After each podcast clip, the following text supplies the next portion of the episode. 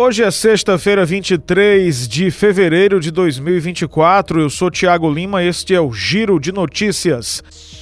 O primeiro lote das vacinas contra a dengue foi entregue ao estado do Rio de Janeiro. São 231 mil doses enviadas à Central Geral de Armazenamento da Saúde do estado.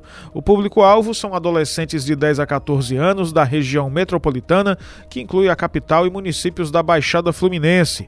O governo do estado decretou epidemia de dengue no território fluminense. A medida foi tomada devido ao crescimento do número de casos da doença. Até o momento, 49 9 mil notificações, cerca de 308 casos para cada 100 mil habitantes, com quatro óbitos, dois na capital, um em Itatiaia e outro em Mangaratiba. E só agora a vacina chegou ao Rio de Janeiro. Outra ação anunciada foi a criação do Observatório Dengue RJ, que utiliza tecnologia de ponta e uma equipe técnica de plantão no Centro de Inteligência em Saúde, dedicada a monitorar, apoiar e dar respostas rápidas às emergências relacionadas à dengue nos 92 municípios do estado. O Brasil tem boas chances de atingir metas previstas pelo Plano Nacional de Educação no que se refere a matrículas de crianças na educação infantil. Esta é uma das constatações do Censo Escolar 2023, divulgado pelo Ministério da Educação e pelo INEP.